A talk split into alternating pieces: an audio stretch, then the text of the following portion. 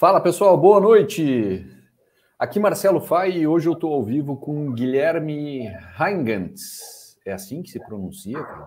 Exatamente, são poucos que é, falam certo, mas tá certo, Heingantz, isso mesmo. É, tá bom, cara. Meu, eu sou conhecido por Marcelo Fai, mas tem um terceiro nome ali, que é o meu segundo sobrenome, que é Paulit. E ele é quase uma senha também, é ruim de escrever, é bem alemãozinho, assim, difícil de escrever. Então, tem alguma familiaridade aí com esses sobrenomes, eu, eu tenho, por isso que eu me arrisco ali. Fosse outro, eu já ia dizer, hum, diz tu aí o teu nome. Mas, enfim. Uh, vamos lá. A gente vai conversar hoje sobre os dois fundos de recebíveis da Rio Bravo, né? o Rio Bravo High Grade e o Rio Bravo High Yield. É, o High Grade, que é a nova denominação do RBIV 11. E o Guilherme é o gestor de ambos os fundos. Então, é, a gente marcou essa conversa aqui para explicar tudo, tirar dúvidas que eu já coletei né, no Instagram e, e, a turma que me mandou uh, mensagens uh, sobre os fundos e as dúvidas também de quem estiver ao vivo aqui assistindo a gente. Guilherme, obrigado por estar aqui. Uh, dá uma boa noite aí para a turma. O pessoal vai chegando aí com o tempo, mas uhum. enfim. Bom, boa noite, Marcelo. É um prazer aqui enorme estar representando a Rio Bravo aqui, falando um pouco dos nossos fundos de CRI.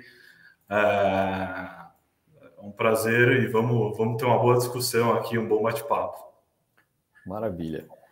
Uh, cara, vamos lá. Eu costumo começar essas conversas sempre uh, perguntando contextualizando o fundo, né? É um pouquinho da história dele, de onde é que veio, por que que surgiu, uh, por que fundo de, de, de, por que, sei lá, dois fundos de papel, é, por que que eles surgiram dentro da Rio Bravo, Vamos lá. quando surgiram, um pouquinho da história deles, e aí encaixa a tua história aí, né, claro. para a gente dar uma boa contextualizada né, na nossa conversa, e depois a gente vai entrar no detalhe ali dos fundos. Claro, vamos lá. Acho que só contextualizando um pouco de CRI e Rio Bravo, tá? O que, que tem a ver, qual que é essa sinergia, tá? Então, a Rio Bravo é uma casa pioneira em, em certificados de recebíveis imobiliários, tá? Ela começou a fazer CRI é, em 2004, tá? É, e, e, desde lá, desde então, vem fazendo operações estruturadas de CRI. É, a, a estratégia de fundo imobiliário de CRI começou aqui dentro em 2012 é, porém com uma, com uma com um escopo, com uma estrutura um pouco diferente. É, os fundos de CRI é, que tiveram ali emissões de 2012, 13, 14 da Rio Bravo foram fundos amortizáveis, né? Então, o fundo tem é, prazo de começo, meio e fim. Um deles foram três fundos que foram feitos nessa, nessa estrutura. Um deles já foi 100% amortizado em 2019 outros dois a gente está fazendo a gestão e ambos é, vão ter amortização de 100% do fundo em 2024. Tá? É, hoje esses fundos têm amortizações anuais, todo ano tem que pagar uma amortização, tem que fazer eventualmente uma liquidez para o fundo, vender esses ativos do secundário para entrar caixa e fazer a amortização. Então, esses foram os três fundos amortizáveis que a Rio Bravo tem. É, contando aqui um pouco da minha história, da minha entrada aqui também desses outros fundos. Então, é, é, eu comecei aqui na Rio Bravo em 2019. É, logo, quatro, cinco meses depois, a gente fez o IPO do, do nosso fundo High Grade, com uma estratégia totalmente diferente daquilo que vinha sendo feita é, aqui dentro. Tá? Então, né, esses fundos são fundos que, que, que, a, gente, a gente foi numa vertente que o mercado estava trabalhando mais, que eram fundos com prazo determinado, fundos perenes ali, é, e que, que entregasse uma distribuição linear é, com constância durante o tempo. Tá? Não, precisaria, não precisava ficar fazendo é, amortizações ordinárias todos os anos. Então, a, a gente. A diferença que tu disse, ah, bem diferente a estratégia, era. Estra... Tu está te referindo ao, ao, fato de ser prazo uh, determinado, determinado dos antigos e, esse indeterminado. Indeterminado. Não Isso o tipo mesmo. de ativo que está lá dentro ou coisas do Não, tipo. não, não, não. A, a, os, os, ativos, a análise, o nosso comitê foi sempre igual, desde os fundos e como também é, os novos fundos, tá? Então, só para você ter uma ideia, tem muito ativo novo que a gente faz aquisição que também vai para esses fundos, tá? Então, eventualmente tem um pré-pagamento lá também que a gente também é, é, faz também o, o, a alocação é, para esses dois fundos, tá? Hoje, é, somando todos os fundos aqui de CRI da Rio Bravo, a gente tem ali um valor é, perto dos 400 milhões, tá? Considerando esses dois amortizáveis e os nossos fundos é, com prazo indeterminado, que é o nosso high grade e o nosso high yield, aqui em questão que a gente vai falar. É, então, eu entrei aqui na Rio Bravo em 2019, é, em meados do ano. É, no final do ano, em dezembro, a gente fez aí o IPO do nosso fundo high grade. Foi uma oferta 400, uma oferta de 100 milhões de reais. Conseguimos capital 100 milhões e, e, fizemos uma alocação muito estratégica e uma alocação muito rápida. A gente aqui, metodologia da casa, é sempre é, é ser mais conservador e montando portfólio com uma antecedência muito grande. Então, logo que eu entrei aqui em agosto, é, no final do mês de setembro, a, a gente já estava aqui montando o, o pipeline para fazer essa primeira emissão. Então, no momento que a gente é, teve a integralização dos recursos dos investidores, a gente conseguiu alocar o fundo em, é, em basicamente um mês e meio, dois. Tá? É, então foi uma alocação extremamente rápida. A gente, no momento, o mercado estava extremamente aquecido. A gente já pensava numa segunda emissão no meio do ano de 2020, por isso até que a gente fez algumas é, é alocações nessa primeira emissão que foram é, até valores relevantes para o fundo, alocação de 20% do patrimônio, é, 10, 15% do patrimônio já vislumbrando uma segunda emissão ali no meio do ano e aí diluiria esses ativos e a gente é, é, faria novas aquisições. Mas acho que a pandemia nos, nos é, não nos ajudou, né? Então a gente alocou no começo do mês de fevereiro de 20 e no meio do mês de março, no meio do mês de março, começou a pegar efetivamente a pandemia. E aí é, a gente começou a trabalhar o fundo, a trabalhar os ativos, vendo que a gente não conseguiria mais fazer uma nova emissão ali no meio do ano. A gente parou, sentou e pensou: o que, que a gente pode fazer, vendo que a gente tem hoje é, um portfólio que na época tinha nove ativos e tinha um patrimônio de 100 milhões de reais. Então a gente seguiu uma estratégia de diversificação da carteira. Tá? Então a gente foi é, não, não é, fazendo é, sair correndo para vender. Diferente disso, a gente é, foi fazendo vendas é, saudáveis, vendas é, devagar, vendas sempre com ganho de capital. Então a gente é, é, sempre nas vendas que a gente fazia sempre tinha um não recorrente para o fundo. Então isso é de extrema importância nossa aqui. E foi esse o nosso trabalho, principalmente do segundo semestre de 2020 para esse fundo, né? Então a gente conseguiu, eh, conseguiu quase não, conseguiu dobrar o, a quantidade de ativos dentro do fundo com aquele mesmo patrimônio. Então, isso foi um trabalho que a gente fez no segundo semestre de 2020. Automaticamente, a gente conseguiu melhorar o carrego da carteira e melhorar as distribuições do segundo semestre.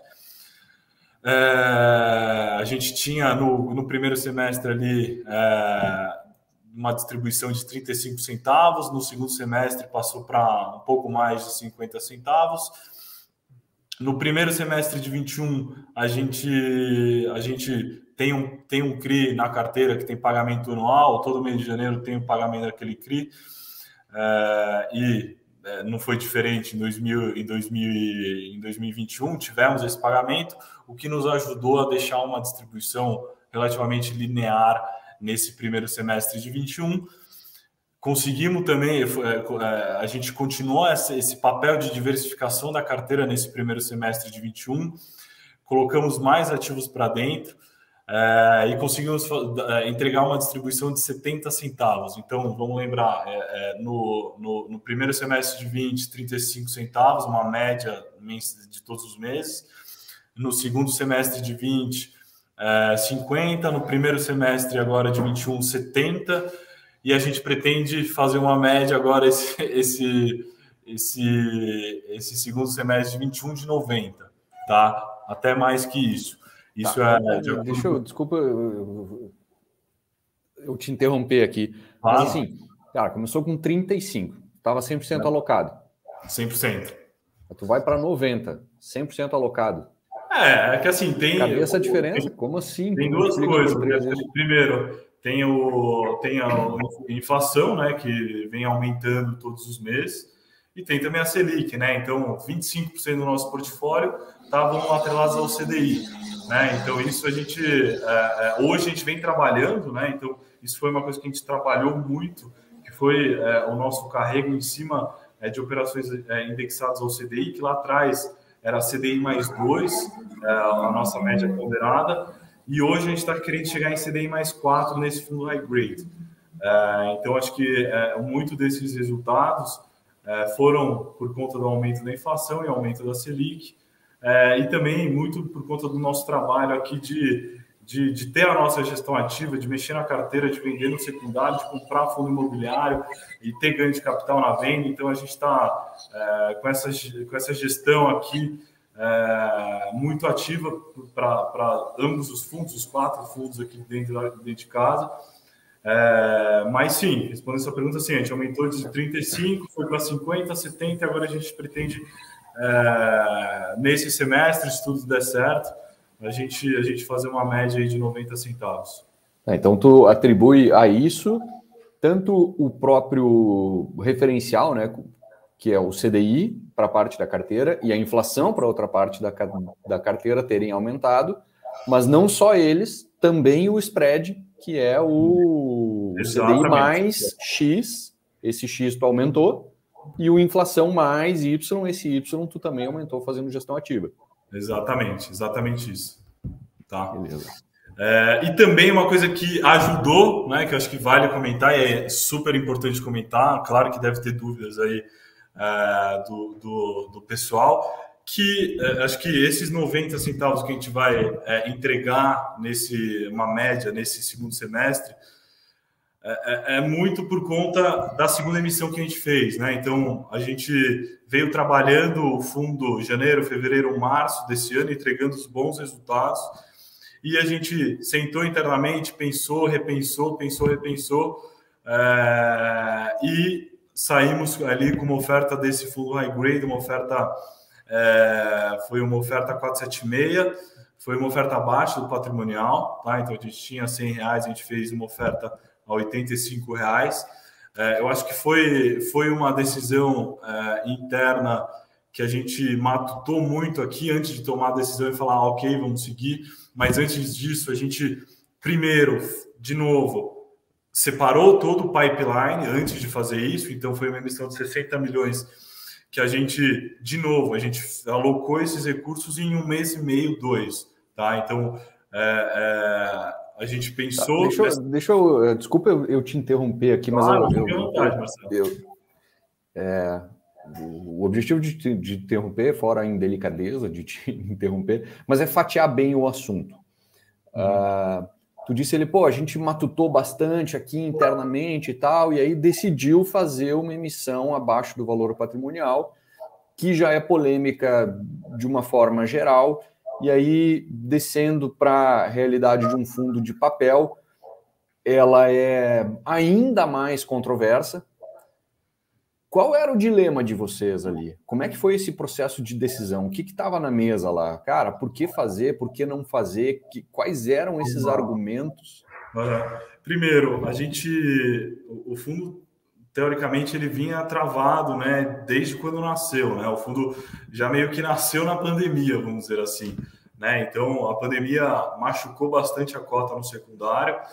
É tivemos, é, fizemos essa decisão porque a gente estava perdendo diversas operações boas que a gente julgava boa, porém naquele momento a gente não tinha recurso, não tinha é, oferta, não estávamos pensando em oferta, mas tinham muitos, muitas operações, muitos CRs passando na nossa frente e a gente não poderia é, tomar a decisão de vamos fazer aquisição porque realmente a gente não tinha caixa para isso. Tá? E a gente sabia que com essas operações boas, a gente conseguiria melhorar o carrego do, da, do fundo, né? conseguiria melhorar a distribuição do fundo, é, e foi isso que a gente fez. Né? Então, de novo, demoramos para tomar essa decisão, foi uma decisão que a gente sabia que, é, pelo, pelos cotistas, a gente ia, ia ter que é, é ia ter que é, é, ter, um, ter uma força-tarefa aqui interna, e foi isso que a gente fez, para responder todos os questionamentos, porque a gente recebeu uma enxurrada de, de, de, de perguntas, de, de, críticas pelo nosso RI,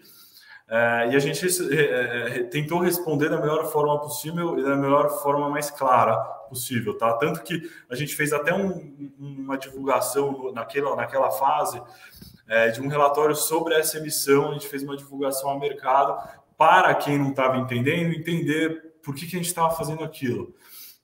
É, e acho que são, são basicamente é, é, algumas, algumas premissas que nos levou a isso, tá? É, primeiro, é, tem, deixar o fundo, aumentar a eficiência do fundo. Quando a gente faz, fez essa emissão, a gente acabou diluindo alguns custos que são custos né, que não importa o patrimônio do fundo, são custos fixos. Então a gente aumentou essa eficiência diluindo esses custos fixos é, do fundo, tá? É, além disso, é, a gente aumentou a liquidez do fundo, porque entrou, entrou mais cotistas dentro do fundo, mesmo sendo uma oferta 476, a gente conseguiu colocar mais cotistas para dentro, e o fundo já vinha ganhando cotistas desde o começo do ano. A terceira, eu posso dizer que, que é, é, é, captar essas oportunidades que estavam passando na nossa frente, tá? Então, é, quando a gente toma a decisão de, ok, vamos seguir, a gente falou, vamos seguir, porém a gente já tem que chegar com um pipeline pronto para isso, né? E, e, o máximo diversificado possível para a gente não entrar naquele mesmo problema da primeira emissão.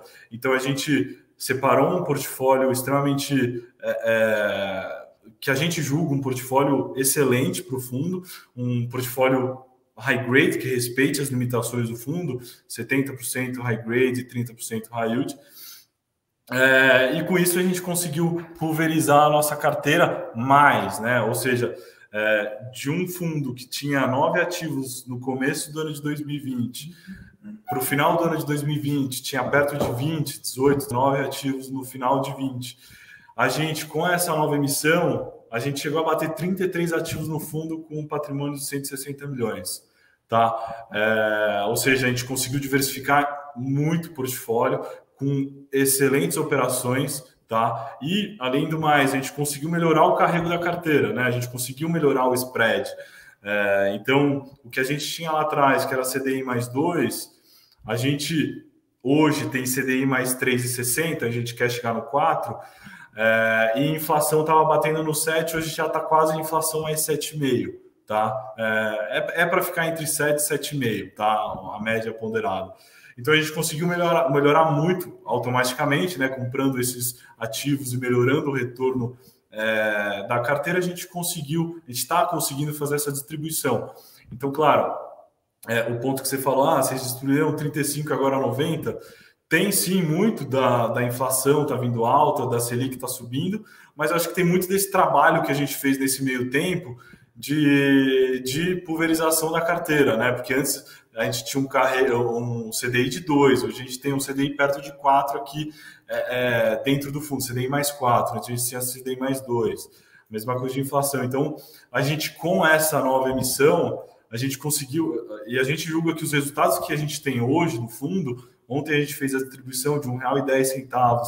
É, isso já, já vem lá de trás. Então, há dois meses atrás foi 90 centavos, no mês passado foi é, 1,10 e nesse mês foi 1,10. Então, a gente está é, é, tá tentando linearizar a distribuição de uma maneira consistente e, e uma distribuição boa. Tá? É isso que a gente está é, é, fazendo nesse momento é, a gente acredita que essa distribuição, que, que, esse, que esse fundo redondo do jeito que está hoje, é muito, claro, muito por conta da segunda emissão que a gente fez, que, a gente, que ajudou muito a gente a fazer todas essas aquisições, toda essa diversificação do portfólio.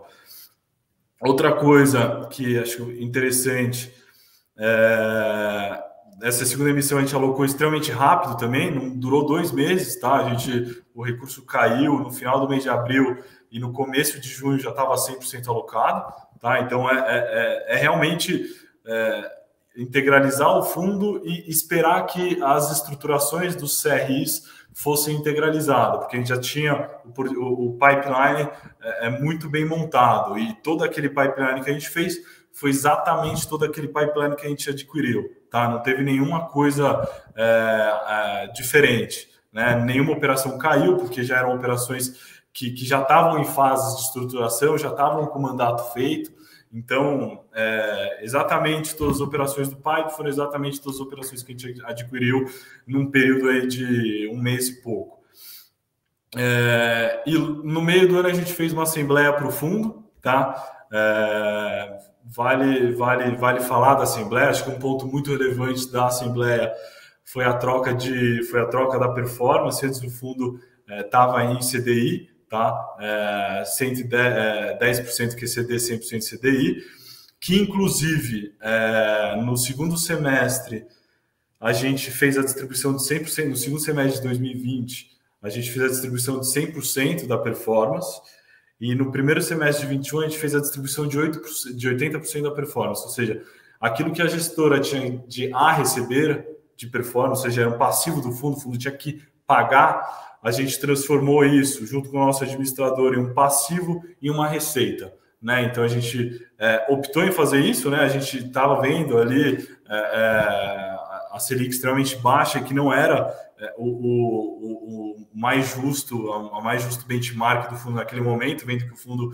sempre esteve maior alocado em PCA. Então a gente falou, ok, já como a, a gente pensava já na Assembleia, é, mais para frente, mas no, no, no, curtíssimo prazo a gente falou, ok, não vamos receber, abrir, vamos abrir mão da performance, vamos distribuir 100% para o cotista, isso no segundo semestre de 20. O quanto que isso representou por cota ali, tu lembra o número? Eu, eu lembro de, de valores, tá? Assim, a gente tinha 100, 100 milhões de PL e a performance tinha sido 250 mil reais, tá? É, isso a gente distribuiu, distribuiu 100% para o cotista. É, a mais relevante foi agora, foi no primeiro semestre de 21, que a gente tinha é, os 160 milhões, porque já tinha feito a segunda emissão, e a gente fez uma distribuição de 1 milhão e 600 mil reais é, de performance, que era um passivo, estava no negativo do fundo, e, e passou a ser é, uma distribuição para o cotista. Tá? Se não me engano, foi de 1,300 a 1,600. Isso deve ter dado, fazendo uma continha de padeiro aqui, de cabeça ainda, uma coisa, algo como uns 70, 80 centavos. 70, 80%, 70, 80 centavos por cota, isso aí, 70, isso. 80%. Essa segunda, né? A primeira Essa lá, segunda. uns 25 centavos pela minha continha de cabeça aqui. Isso, exato. Que pode estar errado, né? Porque eu estou fazendo ao vivo aqui de cabeça, então se eu posso estar errado, Não, desde as premissas até a matemática. Girou nisso. Girou nisso. Tanto é que a gente fez uma publicação do Fato Relevante é, é, mostrando exatamente essa conta. Tá? É, e aí, distribuindo o primeiro semestre, agora a gente falou, beleza, vamos parar de distribuir performance, vamos começar, é, vamos subir para uma assembleia e tentar aprovar, vendo que é benefício do cotista fazer uma aprovação dessa, tá? É, e aí a gente fez a, aprova fez a assembleia conseguimos, tivemos um quórum ali de 30% é, de aprovação, que aí é, ficou 20% do QCD e IPCA mais o yield do AB5, tá? Entendi. E vale importante, é importante falar que essa performance só vai começar a ser cobrada a partir do momento que a cota é, de mercado bata 100 reais. Ou seja, a partir do momento que, esse, que essa cota não vá até 100 reais, é, a gente não vai fazer frente a, ao recebimento dessa taxa de desse feed de, de performance, tá? É, então a gente colocou a gente colocou isso dentro do documento. É, também achamos o negócio mais justo possível, né? Porque é, é, claro que é benefício do cotista que entrou com o fundo a 85 reais, mas também é benefício nosso que a gente consiga melhorar é, o valor do fundo no secundário, tá? Então isso foi uma coisa que saiu aqui internamente. A gente falou, ok, vamos mudar a performance e não só mudar a performance, só começar a cobrar a performance a partir do momento que a cota bata é, 100 reais no secundário. Tá? Tá. Com. Tá bom, é o valor patrimonial dela, apesar de ter baixado, ainda é assim a 96 reais, tá, tá Isso, próximo. 96, dele, né? 96. É, é um gatilho bem factível ali de, de se chegar. Ou seja, se não, se não atingir, a gente não recebe performance, tá? É basicamente isso. Além disso, nessa assembleia mesmo, a gente fez algumas alterações. É, antes o fundo é, chamava Rio Bravo Crédito Imobiliário 4, porque teve um, dois, três, e esse já era o 4. É, e aí, como a gente criou o Railde no final do ano passado, a gente falou, pô, é, o que, que, tem a ver crédito imobiliário 4 com Railde? Então, já como esses dois são os dois pilotos de crédito imobiliário aqui da casa, a gente falou, vamos deixar os dois é, irmãos é, com sobrenome parecido. Né? Então, um é High outro é High Grade, acho que está na cara do fundo é, muito claro as duas estratégias. Faz todo é, sentido, porque fica didático, né? Porque, é, especialmente, cara, vocês que são da Rio Bravo, que tem, esses dias até alguém fez uma piada que eu achei muito engraçada. Ah, Tu, tu, fica aí te achando o cara dos fundos imobiliários, mas eu duvido que tu não te confunda, que especialmente aqueles fundos lá que é tudo RB, RB, RB, RB, cara, é uma confusão só. Então, quando, quando o ticker ele já dá uma pista do que, que é, pô, facilita muito a vida é. da gente. Aí a gente são poucos fundos imobiliários que tem, então. É, aí a gente também mudou o ticker, né? O ticker era RBIV, a gente passou para RBHG. Então ficou. Esses dois são os dois principais fundos da Rio Bravo que a gente, que a gente é, quer ter uma vida longa com eles e, e, entregar bons resultados. Entendi. Cara, vamos lá. Então lá, tu tem um é o high grade, o outro é o high yield. É, tu aqui conversando, tu disse assim: ah, o high grade é o seguinte: 70% high grade, 30% high yield. O high yield é exatamente o, o, oposto disso? Não, não é o oposto disso.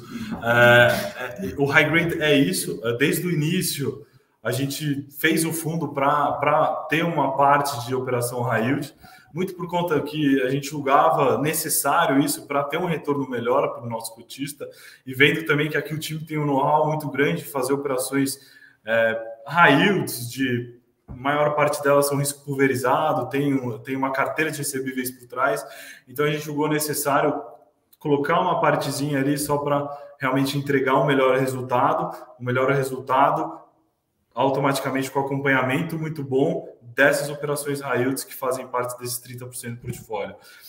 O yield não é, não tem essa, não é o inverso, tá? É, o yield é para ser um fundo que é para ser 100% high, high yields, operações high yields.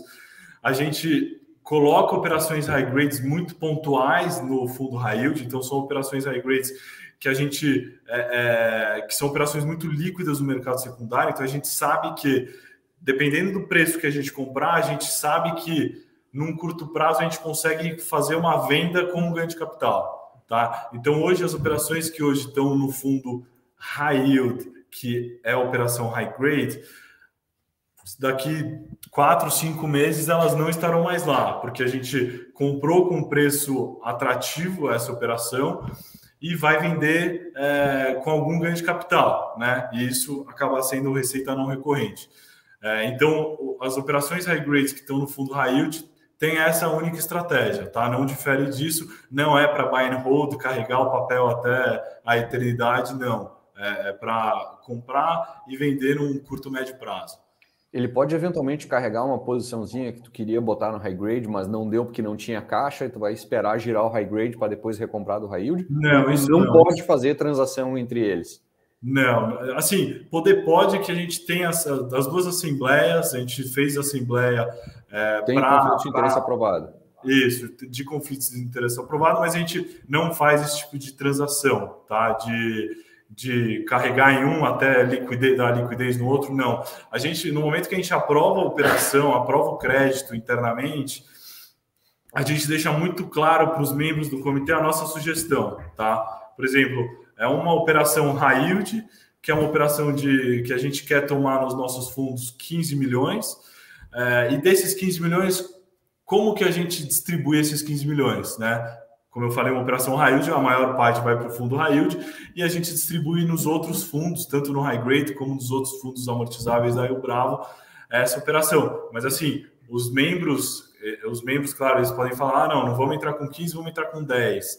É, não vamos colocar 10 milhões no high yield, vamos colocar 11. Então, assim, é, é, na hora ali do comitê que a gente faz, claro, a sugestão, mas os membros que definem como que a gente vai seguir é, qual a estratégia de alocação, né? Quanto que vai para cada um dos fundos.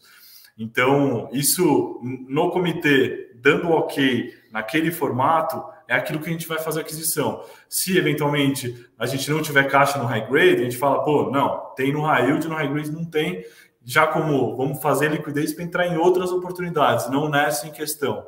Tá? Então isso a gente não faz. Entendi. Uh, uma das perguntas que eu ia te fazer aqui é, talvez tu tenha respondido, mas eu vou colocar a pergunta porque de repente tu vai me dizer não, talvez eu tenha respondido só em parte e aí tu complementa, que é o seguinte: fazendo a gestão de dois fundos, na verdade mais do que isso, porque tu tem aqueles outros amortizáveis, uh, como é feita a escolha de para onde vai um CRI que daqui a pouco foi originado por aí. Tu origina já pensando, cara, eu vou originar esse cara para o fulano ali, eu vou originar esse cara aqui para aquele outro fundo lá. Ou não, tu origina a prova e depois decide aonde alocar. Ou aquilo que chega para vocês, que não é originado por vocês, é... como é que sei lá, tem algum critério objetivo? Tem, tem critério. Ou o comitê decide. Primeiro que como que a gente mostra isso, né? Então, é, primeiro a gente tem uma estratégia muito bem clara e muito bem definida, né? Hoje, é... o high grade, como eu comentei, a gente quer manter o nosso target de inflação mais 7, CDI mais 4. É, uma forma da gente apresentar isso para os membros é, ó, como que esse ativo pode melhorar o carrego da carteira? Né? Então, a gente, é, quando a gente faz a conta, quando a gente faz a sugestão de alocação, ó, a gente monta um slide de, ó, para o fundo high grade, alocando 4 milhões, a gente passaria de um carrego de X para um carrego de Y sem quebrar os no, o nosso, é, a nossa alocação gerencial entre high yield e high grade. Tá? Então, é, mantendo 70, 30, a gente conseguiria com esse ativo aqui melhorar o carrego de X para Y, tá? Então a nossa, é, a nossa, a nossa aqui estratégia que a gente apresenta, sobe para os membros é essa, né? Então pode ser que é, eles nunca vão falar aumenta aqui, né? Dificilmente eles falam, a, a, eles sempre falam, ó, passa de 4 milhões para 3 milhões, vê quanto que fica, vê quanto que melhora esse carrego. Então a gente faz mais essa dinâmica, é, sempre interna, interna dentro da área de crédito.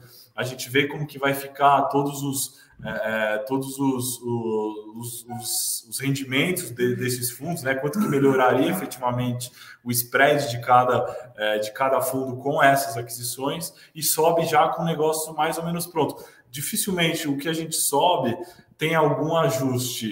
Claro que pode acontecer, mas a gente sobe em, uma, em um formato que realmente a gente deixa muito claro o benefício que vai ser para o fundo, né? Claro que no, no, comitê a gente apresenta todo o crédito efetivamente, né? Se não gostar do crédito não adianta, né? O crédito a gente pode receber uma bola preta e falar não, eu não quero o crédito, então a gente nem nem nem entra nessa questão de alocação porque o crédito não foi aprovado, né? Então quando o crédito é aprovado, a gente termina o comitê com esse com esse ponto de é, decisão de qual é o volume, qual o tamanho, quais fundos a gente vai entrar.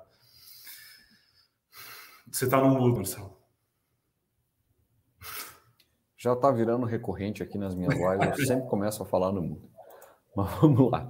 Uh, cara, eu vou voltar no assunto ali da, da, da, emissão, porque isso foi uma pergunta que veio aqui da, da audiência. A gente entrou nesse assunto mesmo, sem, sem, sem ter perguntado especificamente dela. Uh, então, falta um pedacinho da pergunta aqui que é para a gente esgotar o assunto e aí ter ele é, definitivamente respondido. Uh, daqui para frente, se, é, é possível que a gente veja algum desses dois fundos fazendo emissão abaixo do valor patrimonial? O que, que, eu posso te dizer? Nesse, falando do o high yield não tá, o price to book está maior, né? O preço que está sendo negociado está maior que o patrimonial. Mas esse em questão high grade, é, ele hoje ele está lá nos seus 83. A estratégia hoje para esse fundo é, é ser uma. É, o que a gente queria fazer lá atrás, a gente já conseguiu fazer, né? O que a gente tinha lá de fazer, tinha uma estratégia de fazer uma segunda emissão para diversificar o portfólio lá no ano de 2020. Isso a gente já fez, né? Infelizmente a gente teve que fazer abaixo patrimonial e conseguiu fazer essa estratégia, é, melhorar o fundo. Então hoje a gente está com um fundo que a gente julga que ele está redondo, é, é, é, do jeito que a gente quer que ele esteja. Tá? Claro que tem ainda fundo imobiliário, que, que a nossa estratégia é zerar fundo imobiliário, que é para ser um fundo 100% de CRI. Né? Então, a ideia nesse curto médio prazo é zerar fundo imobiliário e fazer novas aquisições de CRIs. Mas nesse curto médio prazo não tem, a gente não está montando pipeline, a gente não está montando prospecto, nada de novas emissões. Tá? Esse, nesse curto médio prazo, o que a gente quer fazer? Deixar uma distribuição boa, deixar uma distribuição linear e isso automaticamente vai rebater para o secundário, tá? É, então, isso é um caminho natural que, que, que, que tende a acontecer. Com distribuição boa, uma distribuição linear, a gente fez a contratação do formador de mercado, que é o, que é o fator, a gente contratou o, o, o fator é, no começo de setembro para ele tentar trabalhar o secundário. Isso ele está fazendo faz três meses. É, então a gente está, o fundo hoje está do jeito que a gente quer, a nossa distribuição hoje está do jeito que a gente quer e a gente fez a contratação do formador de mercado que é para nos ajudar a, a valorizar a nossa cota do secundário. A gente acredita que isso muito bem feito, essas três caixinhas que hoje está bem feito, tanto portfólio como distribuição e como trabalho do formador de mercado, é um é natural, a gente julga natural que isso rebata no secundário, tá? Hoje é um fundo que distribui R$ 1,10 por cota, está sendo negociado a 83 reais, né? Isso é, é, é, é um negócio que realmente não, não dá para entender. E a gente, realmente, com essas três caixinhas muito bem definidas e colocando isso em prática, a gente acredita que é um caminho natural de, pô, beleza, vamos fazer um track record de um ano de bons rendimentos e de o, formador de mercado trabalhando, o portfólio ali trabalhando é, paralelo, sendo tendo boas novas operações dentro. Então a gente julga que, que é um negócio natural que vai acontecer para rebater no mercado, no, na cota do secundário. Tá, tá mas assim, é, da forma como tu está é, me respondendo a pergunta, se tu, está criando condições para que tu já não precise emitir abaixo do valor patrimonial. Mas tu está criando condições para o mercado secundário ficar mais elevado e a gente, o mercado secundário é soberano, né? Ele faz o que quer. Né? A gente faz o que pode aqui, ele faz o que quer do lado de lá. É, se essas condições não acontecerem, é, é proibitivo para ti assim, não, cara, baixo valor patrimonial não faço. Eu vou fazer de tudo para que o mercado secundário vá para um valor onde eu não precise mais emitir abaixo do valor patrimonial. Ou não, de, de, dependendo de, sei lá, circunstâncias XYZ, pode ser que eu volte a, a fazer isso. Marcelo, é uma, a pergunta é um pouquinho capciosa, eu sei, mas. Não, não, eu, eu entendi essa pergunta, mas é, hoje, hoje, nesse momento, é, eu falaria que a gente não está pensando, isso está fora de qualquer cogitação aqui interna. A gente, para o yield, a gente pode estar pensando nisso, mas para o high grade é um fundo que hoje é um fundo que está muito quadradinho e é um fundo que a gente quer melhorar. É, e acho que muito desse melhorar a cota no secundário é trazer mais atratividade para o fundo. Como que a gente faz isso? Trazendo cotista, né? Então é, a gente tem que isso aqui, essa, é, é essa live, a gente é, é, julga extremamente importante. Por quê? Porque a gente está mostrando hoje o nosso produto, que é um produto extremamente de excelência para o mercado. Então, o que a gente quer ganhar com isso? A gente quer ganhar cotista, novos cotistas.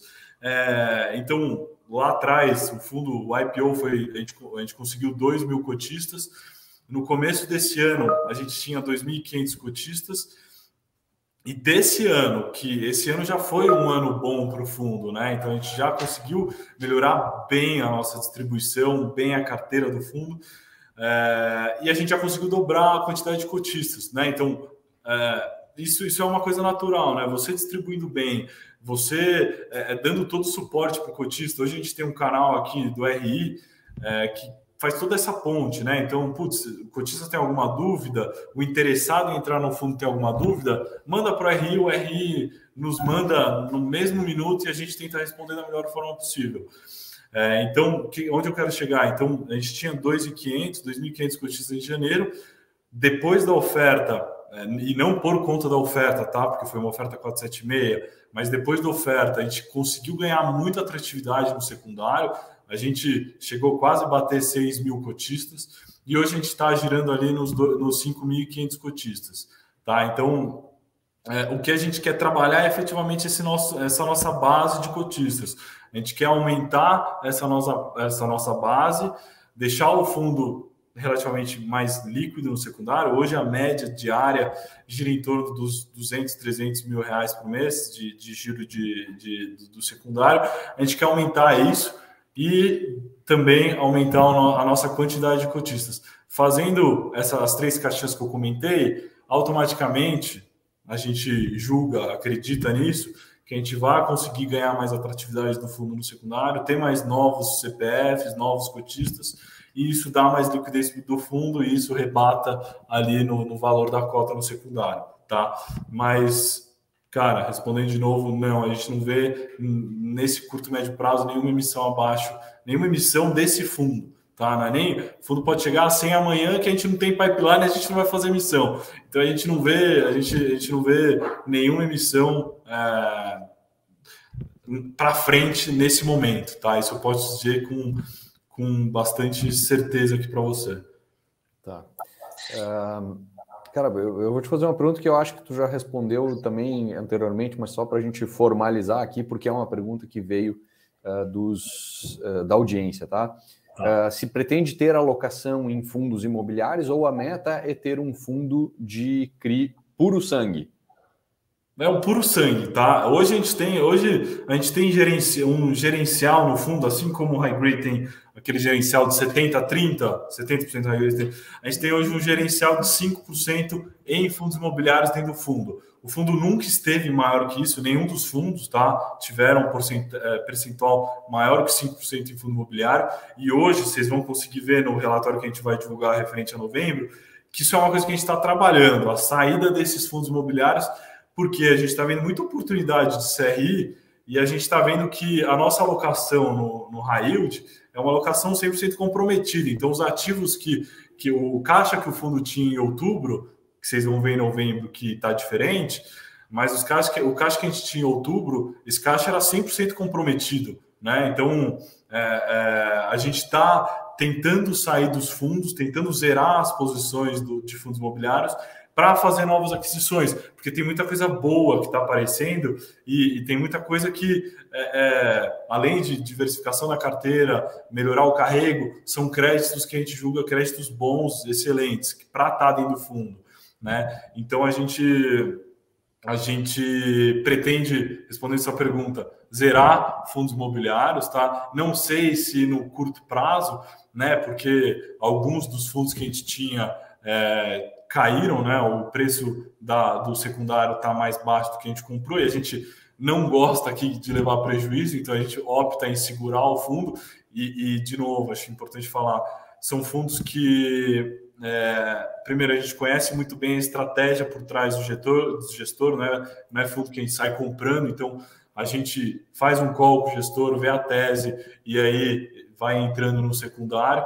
Então, o ponto é, esses fundos que a gente entrou são fundos que estão distribuindo os resultados muito positivos. É, vocês conseguem ver pelo nosso a nossa DRE do fundo tem uma linha de, que é rendimentos em fundos imobiliários.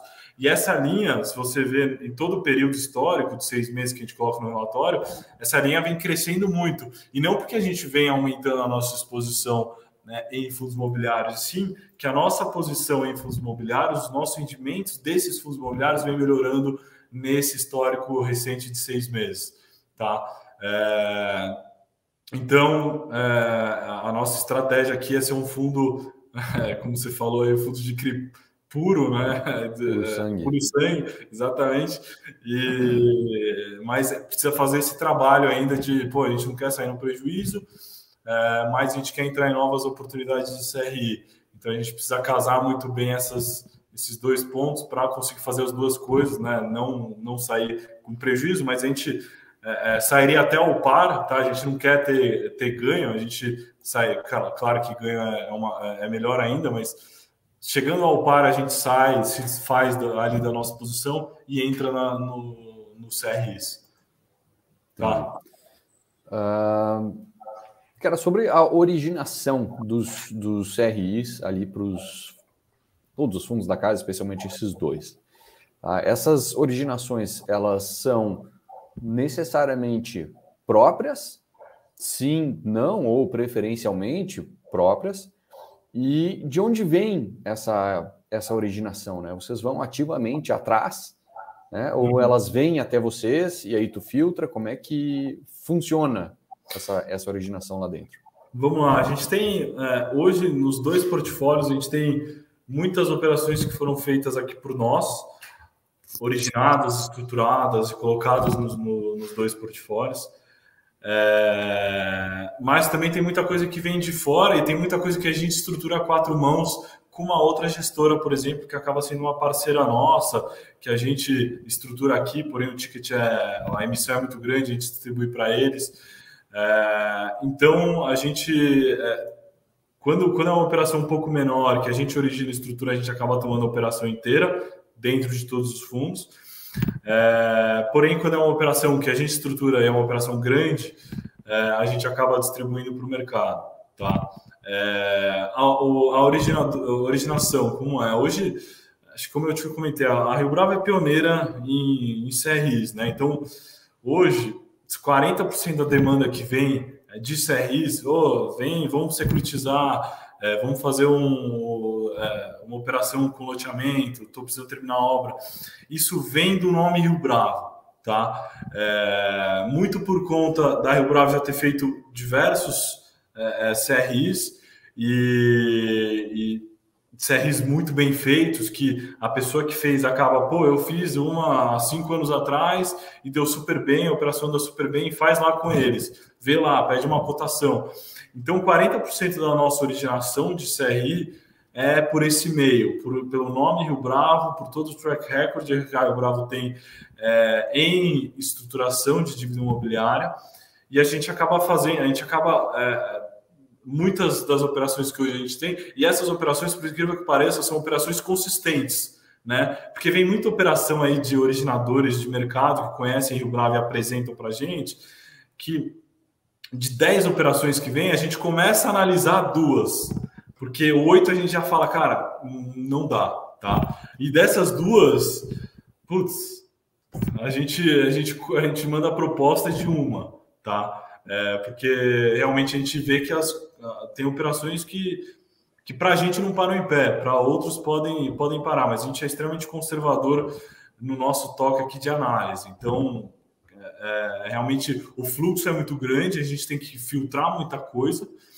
É, e por incrível que pareça, esses caras que vêm de no, é, que, que vêm é, para a gente, que pô, conhece, conhece o Bravo por, um, por uma indicação de pessoas que já fizeram operações aqui, são operações que vêm mais consistentes, né? Então, é, a gente acaba, claro, é, é olhando também, pô, o, normalmente são operações raízes que tem ali um risco de obra, um, um risco de carteira, então a gente acaba é, liquidando, estruturando as operações que vêm dessas pessoas, tá? E também vem muita operação dos sócios aqui da Rio Bravo, é, que tem aí um, um, grande, um leque enorme de, de pessoas conhecidas e que acabam também trazendo operações é, para a gente analisar e estruturar internamente. Mas é basicamente essas três caixinhas que eu acabei de comentar. Entendi. A professora investidor aqui colocou uma um comentário e uma dúvida aqui ainda sobre o tema. Tu enxerga, né? Daí do teu lado eu, da, da live. Tá. Ela diz, é, isso é legal, que facilita o acompanhamento da gestora e diminui os custos, né? Isso incrementa os rendimentos do fundo, no caso, originar e estruturar as operações dentro da própria casa? Então, no, no, no modelo que a gente faz aqui, o, nosso modelo é, é muito pensado nas duas partes, tá? É, eu não comentei aqui o meu track record, mas eu já, eu já passei por uma construtora, pela Gafisa, bem conhecida, já passei pela Fortsec, que é uma securitizadora. Então, assim, é, eu entendo muito bem os, o, todos os lados de uma operação de securitização. E quando a gente vai estruturar uma operação interna, a gente não pensa só, claro que é, o principal é o nosso cotista do fundo, mas a gente pensa também, primeiro, na saúde da operação em todo o período e se a operação realmente vai ser boa para quem está tomando, né? Porque a partir do momento que não é boa para quem está tomando, a gente não faz sentido fazer a operação, porque é um grande problema que pode vir a acontecer. Tu tá? vai te ferrar junto. Então a gente é, é, sempre monta uma operação, primeiro sendo mais econômica, tá? Hoje toda operação que a gente faz interna é, tá muito mapeado, tá, tá muito mapeado todos os prestadores de serviço que lá estão participando da estruturação, todos, na maior parte, são os mesmos.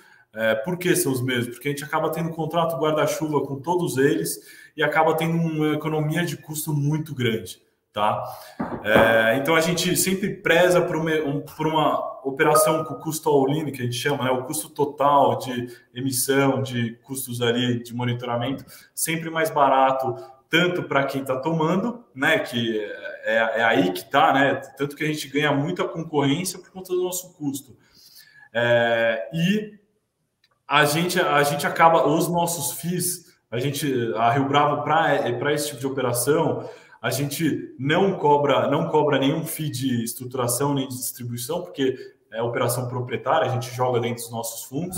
É, porém, quando é uma operação grande, é, de, de mais de 50 milhões, a gente tem hoje um time de, de, do nosso comercial que, quando a gente é uma operação de 50 milhões, a gente fala, a gente fica com um ticket de 15, o resto vocês distribuem. A gente tem esse fee de distribuição, mas não é da, da área de crédito, não é da área de renda fixa, é do time comercial, é o trabalho deles que eles vão ter que montar um teaser e, e sair rodando ali para tentar distribuir a operação. Então aí sim tem a distribuição, só que é para outra área, não é aqui é, para a área de crédito.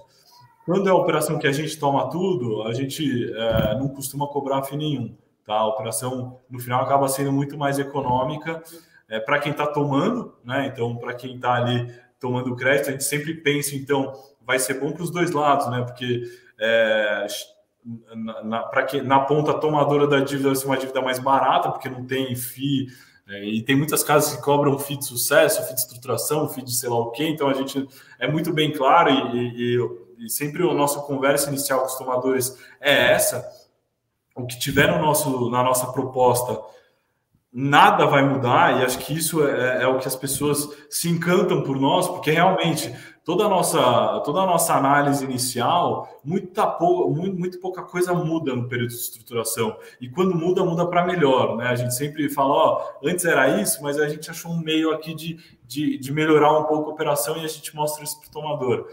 É, então, no final do dia, a gente tem uma operação mais econômica para quem está tomando e para os nossos fundos, isso, os, se tivesse FII, a operação acabaria sendo maior, né? A emissão acabaria sendo maior, automaticamente você teria um custo maior, porque as garantias seriam as mesmas, porém, uma emissão, por exemplo, de 20 milhões ia para uma emissão de, sei lá, 21,500, 20, 20, 21 milhões.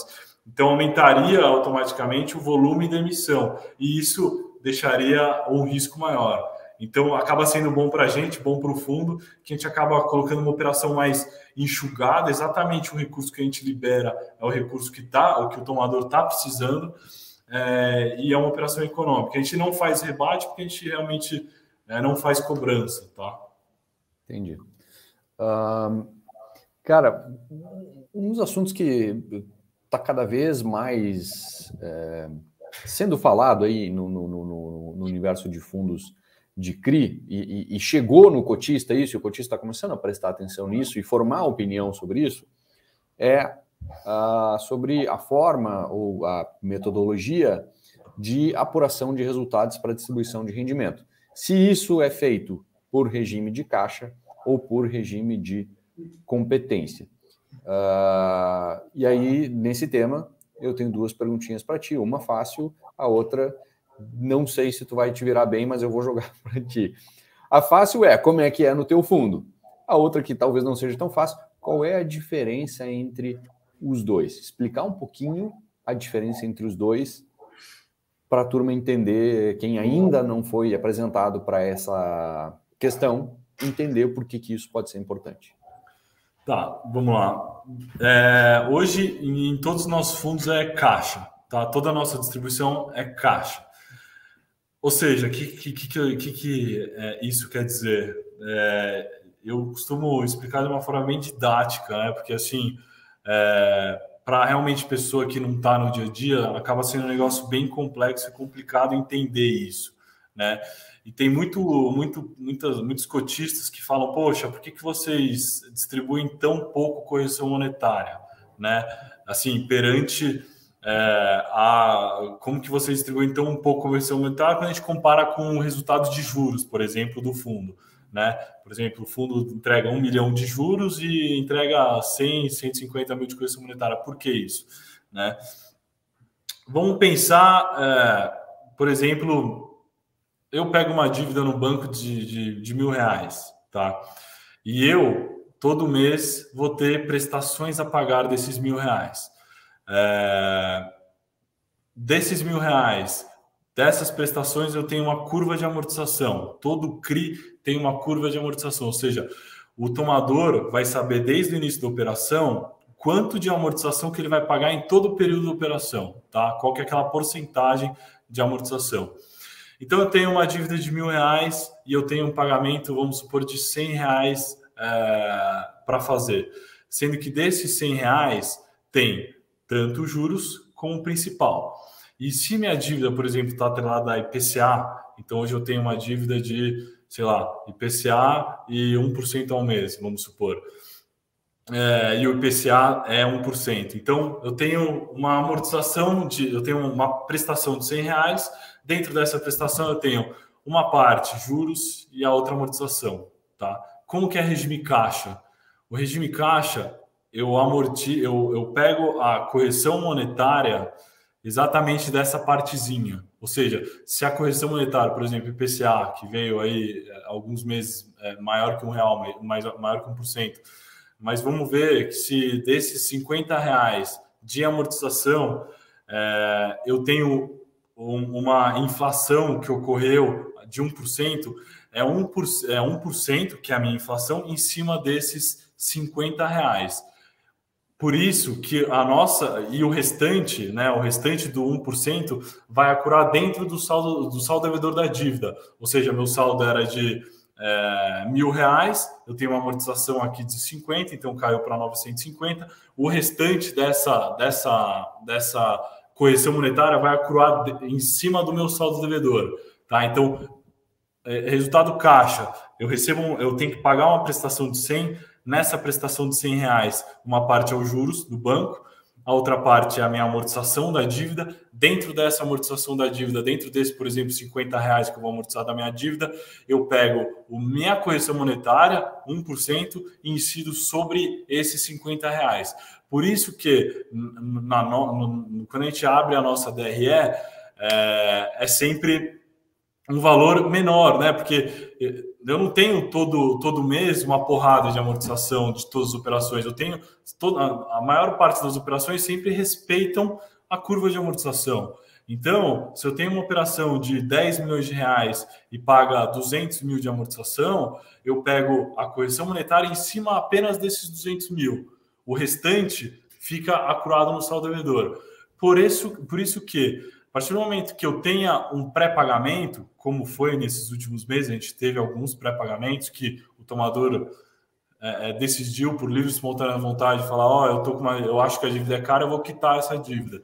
Então, a partir do momento que ele faz, toma essa decisão de quitar a dívida, ou seja, o saldo devedor dele é de 10 milhões, dentro desses 10 milhões não é só é, não, não é só a dívida em si, dentro desses 10 milhões tem muita correção monetária que foi acurada em todo o período, tá? Que essa correção monetária eu também preciso distribuir, né? Porque foi acruada em todo o período e eu só distribuí o que eu efetivamente amortizei da minha dívida, né? Então, nesse caso, quando tem uma amortização, é, quando tem uma, uma quitação antecipada, eu consigo pegar toda essa amortização toda essa correção monetária que eu vinha carregando em todos os meses e fazer a distribuição, porque isso acaba no momento da quitação, isso é caixa, né? O tomador pegou os 10 milhões e me pagou, então isso caiu dentro do fundo, né? Então isso automaticamente é caixa.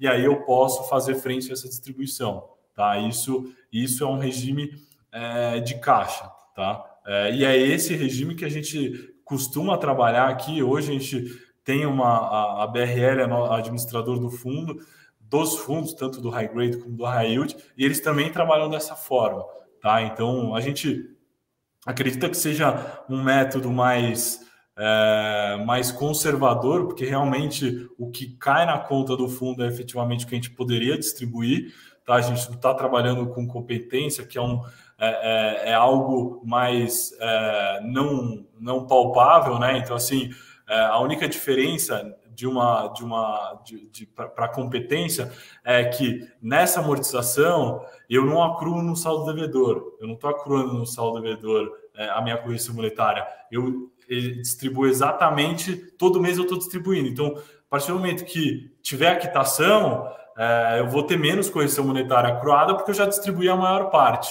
Né? Então acho que essa é a maior, a maior diferença de um de regime caixa para competência é bater na correção monetária.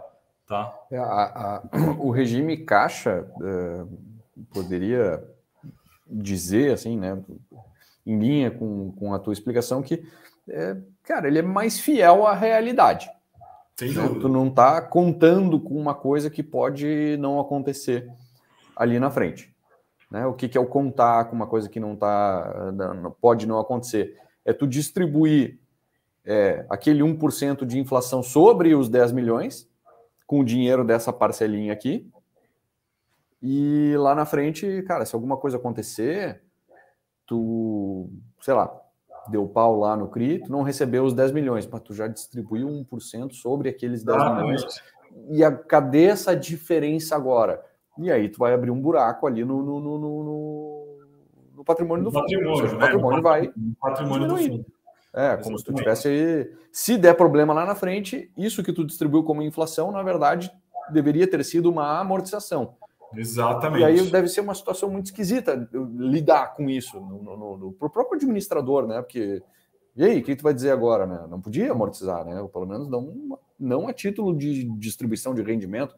Uhum. Deve ficar uma, uma, uma situação esquisita se acontecer. Ao passo que se for caixa, cara, tu tá assim, coladinho ali na realidade do que tá acontecendo. Então, Exatamente. Ah, deu pau lá, pô, deu pau. Deu pau é uma droga, paciência, mas tu não antecipou nada. Exato. É. E acho que o importante aqui é falar, e acho que isso é extremamente importante. É... Hoje a gente tem uma pessoa hoje na área aqui de crédito que ele é 100% focado tanto em acompanhamento de operações pulverizadas, ou seja, ficar batendo securitizadora para ter o, o, relatório mensal do CRI, de todos os CRIs, e fazer uma análise em cima desse relatório para ver, ó, é, esse covenant está diminuindo, a inadimplência está aumentando. É, então, para fazer vários tipos de análise em cima daquela carteira, e mensalmente a gente senta todo o time de crédito imobiliário para pegar todas as operações, principalmente pulverizadas, e, e, e ver o acompanhamento delas de como está no histórico, por exemplo, de um ano. Né? Então, pega um ano, ou seja, terminou agora é, o, mês de, o mês de novembro, a gente pega novembro é, para trás, um ano para trás, e ver como a operação veio se comportando nesse período. Né? Isso é mensalmente, é, é meio que um bicho vivo né, que está ali, todo mês tem que, tem que fazer. Então, com isso, a gente tem uma sensibilidade de como está efetivamente a saúde, se está melhorando ou se está piorando né? E isso nos blinda de, de possíveis, nos, é, nos blinda, né? De, de, possíveis riscos que possam vir a acontecer num futuro próximo, né? Porque se eventualmente a gente está vendo que a carteira está se deteriorando, a gente não vai ficar parado, né? Vamos chamar uma reunião com o tomador e vamos ver o que, que a gente pode melhorar ali para, o cara vender, o cara destratar e, e revender a unidade.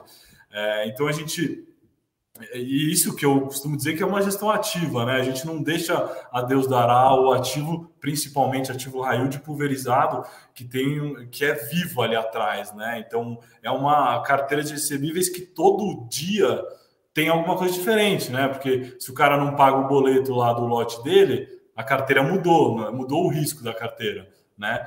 Então a gente tenta sempre fazer esse acompanhamento muito na vírgula, mas onde eu quero chegar é que essa mesma, mesma pessoa é, ela faz também é, a precificação de todos os ativos do fundo. Né? Então, claro, hoje a gente tem a BRL que nos manda a versão deles de correção monetária, por exemplo, é, e a gente não e a gente, claro, a gente confia, a gente confia na, no trabalho deles, mas assim, a gente não usa aquilo como ok, tá certo, vamos seguir. Não. A gente, pá, ok, esse, esse aqui é o seu o trabalho de vocês, mas a gente vai ver o nosso aqui se está batendo ou se não está.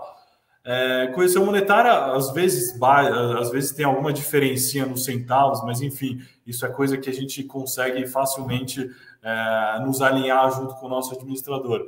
Mas é, o que eu quero falar é que hoje essa pessoa é tão respons tanto responsável por esse acompanhamento, principalmente das carteiras pulverizadas, e também por toda a precificação de todos os ativos, de todos os ativos, não só pulverizados, mas todos os ativos do fundo como um todo. E todo final do mês a gente é, bate junto com o administrador essa, é, é esse ponto de correção monetária para entregar um negócio, é, como você falou, um negócio concreto ali, 100% correto e certo, tá?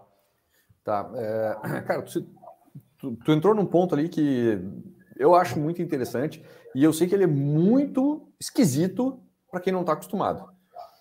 Tu diz o seguinte, pô, a BRL vai lá, faz a conta, precifica os ativos e é o papel dela. A administradora está aí para, entre várias outras coisas, isso.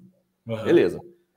E aí tu quase disse, mas tu recolheu a palavra antes, né? Eu não confio no que dizer, não, eu, né, eu recebo e tal, mas eu tenho o meu cara aqui. tô te sacaneando aqui.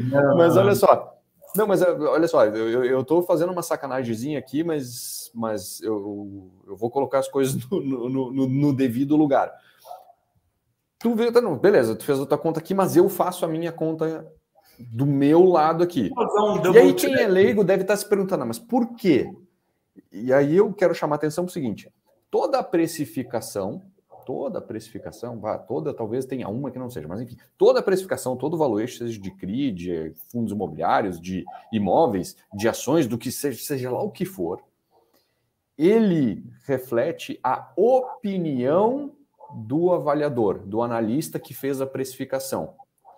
E aí, pessoas diferentes têm opiniões diferentes. Por mais que usem uma mesma metodologia, se tu coloca um input diferente naquela metodologia, naquela fórmula matemática, e aí, às vezes, o input tu escolhe, o analista escolhe como ele vai ver aquilo, ou que número ele vai colocar ali, ou como ele vai fazer aquilo, vai sair um resultado diferente lá no final daquela fórmula. E aí é que, se tu pede um valuation, seja de um imóvel, ou de uma ação, ou de N coisas para dois caras diferentes, não deixa eles conversarem enquanto eles fazem a conta, fatalmente eles vão chegar em números diferentes. Por quê? Porque, em certa forma, reflete a opinião deles. Então não é que né, não dá para confiar ou o cara fez, mas não é verdade, ou não, sei, não é nada disso. Mas tu quer ter uma opinião própria e né, é, tu, tu te sente mais tranquilo assim. E aí tu vai ver, pô, bateu com o cara, que legal, não bateu, cara, me explica como é que tu fez aqui, eu vou te explicar como é que eu fiz aqui e vamos entender aqui onde é que eventualmente está essa, essa diferença. E isso é quase um, um double check, né? Na, um double na, check, naquilo que, o, check que o administrador fez. Porque, porque tem, querendo ou não, tem alguma subjetividade nessa, nessa avaliação. Uhum. Me corrija aqui onde tu achar que, que eu talvez tenha né, escorregado aqui. Vamos lá. É... É, o, o, a nossa, nossa, nossa administradora, a BRL, tem basicamente duas formas de precificar ativos. Tá? Primeira forma delas, é, que é quando o ativo é muito líquido, isso principalmente no nosso fundo high grade, é, muito líquido, eu falo, tem muitas transações no mercado secundário. É, é uma precificação correta essa e corretíssima. O que, que eles fazem? Ó, se o ativo foi é, é, negociado no secundário, várias negociações a esse preço, é, a BR, o ativo não vale mais o preço do mês passado, ele vale esse preço, né? Porque todo mês tem várias negociações. Então a nossa administradora tem administradoras diferentes, mas esse é o modo mais correto que a gente julgue para é, é, é o, o, os nossos fundos. E é então, mais fiel à realidade, né? E é mais não é opinião, é o preço que o mercado está negociando. A tua opinião já não interessa mais se o mercado negocia consistentemente nesse preço. Exato, né? Exatamente. Assim, se eu for querer me desfazer do ativo amanhã, eu não vou vender ao preço que está lá, o preço da emissão, eu vou vender ao preço que está sendo negociado, né? Porque é o que estão comprando, né? É, é, é, assim que ele funciona, assim que eles precificam ativos líquidos, ativos ilíquidos, por exemplo, é, incorporação que a gente faz, incorporação que nem a gente quer ter é, outros investidores, né? Porque na maior parte são operações yields e a gente entra como se fosse um clube deal ali com alguns poucos investidores. Então, nesse tipo de operação que não tem negociação no secundário, porque ninguém vende essa operação, essa operação tem o intuito de ser é, é, adquirida e até o vencimento é, ficar dentro aqui é, dos fundos. É, para esse tipo de operação, a precificação é até mais fácil, porque é, é, porque no termo de securitização a gente tem exatamente é, toda a curva de amortização e, e, e, e, quando a gente vai fazer a aquisição do papel, a gente tem a precificação desse ativo. Né? Então, pô, o ativo daqui 10 anos vai ter amortizado, claro, se ocorrer tudo de acordo com os documentos, vai ter amortizado X. Então, assim, a precificação desse tipo de ativo ilíquido é muito bem clara, né? Então, ele vai amortizando de acordo com o que está nos documentos e você sabe quanto que vai ter, quanto que vai estar tá o saldo devedor, por exemplo, daqui três anos, né? Então, a precificação desse ativo é, acaba sendo mais simples, né? Porque é, é, realmente, como não tem transação, não tem gente achando que vale mais e gente achando que vale menos, é, é aquilo que é, né? Aquilo que é, o preço de emissão é o mesmo preço de hoje, porque não teve negociação no secundário e é, a gente segue exatamente a curva de amortização que está no termo de securitização. Então, o que acaba sendo mais simples de, de, é, de fazer essa precificação e bater junto com o administrador. É, mas basicamente eles usam essas duas metodologias, né? Primeiro, quando o ativo é muito líquido, ele usa o, de 15 em 15 dias ele faz essa atualização é, do preço do ativo, e quando o ativo é líquido, ele segue a curva de amortização, que é mais simples ainda, que, que, que você, na emissão do papel, você tem toda a precificação até o final, é, até o final da dívida. Claro que a única coisa que muda é o indexador, né? Porque você não sabe o IPCA que vai ter daqui, 30, daqui 10 anos. Então, é, é claro que a dívida é reajustada à inflação, é, mas você sabe exatamente quanto que vai ter, por exemplo, o saldo devedor daqui 10 anos, daqui 5 anos do, daquele ativo. Tá? Entendi. Então, é, basicamente, ou é valor de mercado, né? Estou simplificando sim, tudo sim. que dá, ou é na curva. Ou é na curva, exatamente. Tá, aí na curva, de fato, não tem muito o que discutir. Agora, não. quando tu não tu entende que o preço justo do ativo já não deveria ser aquele da curva, por, sei lá, por, pelo motivo que tu quiser, não, não, não é essa a questão, é, e ele não tem liquidez, aí tu já precisaria criar todo um modelo para precificar isso, e aí ele vem com toda a subjetividade, inclusive de julgar que não é na curva, deveria ser em outro lugar qualquer, e aí esse outro lugar qualquer tu vai decidir com metodologia, mas metodologia é, em vai... cima de premissas que tu escolheu no final do dia. E aí chegaria em valores bem. Poderia se chegar em valores bem díspares, né? Entre uhum. dois analistas. Sim, sim, aí sim. Porque aí vai, vai ser, por exemplo, um loteamento é, que você vai ter que fazer uma reanálise do próprio ativo, né? O ativo pode ter deteriorado ou o ativo pode ter melhorado, né? Ou ele permaneceu, difícil, né? Permaneceu o mesmo que era na emissão. Os nossos ativos que a gente, é, e acho que é muito dessa gestão que a gente faz, desse acompanhamento na vírgula, mês a mês de tudo que a gente faz, de todos os ativos pulverizados, que são principalmente os ativos ilíquidos, é, que a precificação no final sempre tende a ser. É, é, o risco da operação sempre tende a melhorar. Né? Por quê? Por exemplo, a gente está falando de um loteamento que tinha lá atrás obra, a gente financiou o término de obra um ano depois, dois anos depois, não tem obra, né? Então já a, loteadora já construiu tudo lá.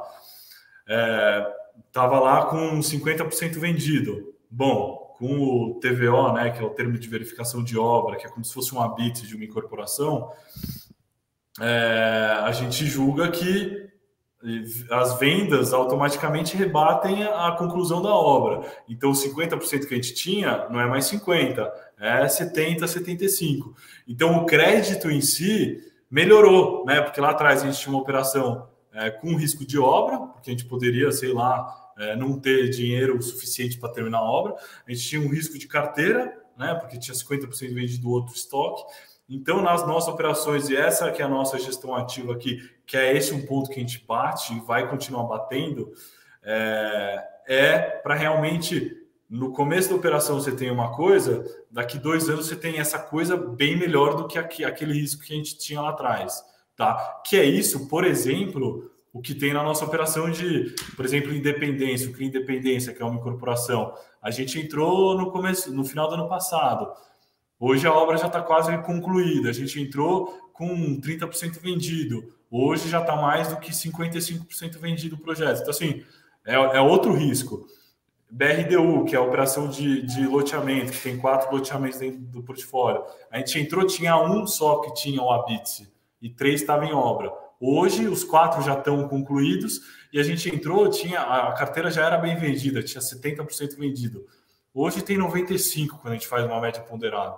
Então, assim, é, o, o, que a gente tem hoje entrando no CRI de, de, crédito, né, com aquela carteira que a gente tinha que girava em torno dos seus 300 mil, hoje, com todas essas novas vendas que foram feitas, quase que dobrou a receita, né? Claro que uma parte dessa receita vai para amortizar extraordinariamente o CRI, mas o, que, o ponto que eu estou querendo chegar é que o risco que sempre tem é, na, emiss, na emissão do CRI pode mudar no decorrer da vida do papel, né? Então, há um ano depois, como por exemplo é, é Independência e BRDU, que eu, que eu comentei agora, hoje a gente está com um risco muito melhor, né? Hoje, pô, não tem risco de obra, carteira super bem vendida, inadimplência baixa, é o que todo mundo quer, né? E claro, é, os, os, tomadores pagando aquela mesma taxa que foi vendida lá atrás, né?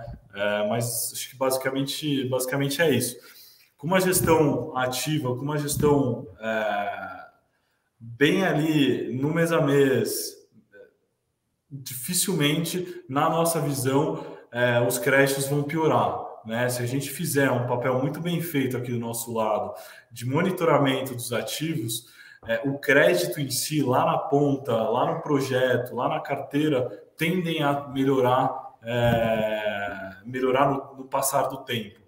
Tá? Então, e é isso que, que na nossa carteira, nas nossas carteiras, acontece. Tá? Entendi.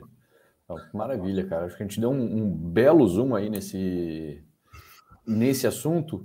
E, cara, já passamos de uma hora e quinze aqui, eu, eu, eu, me empolgo, eu falo. Passa rápido, né? Hã? Passa rápido, né?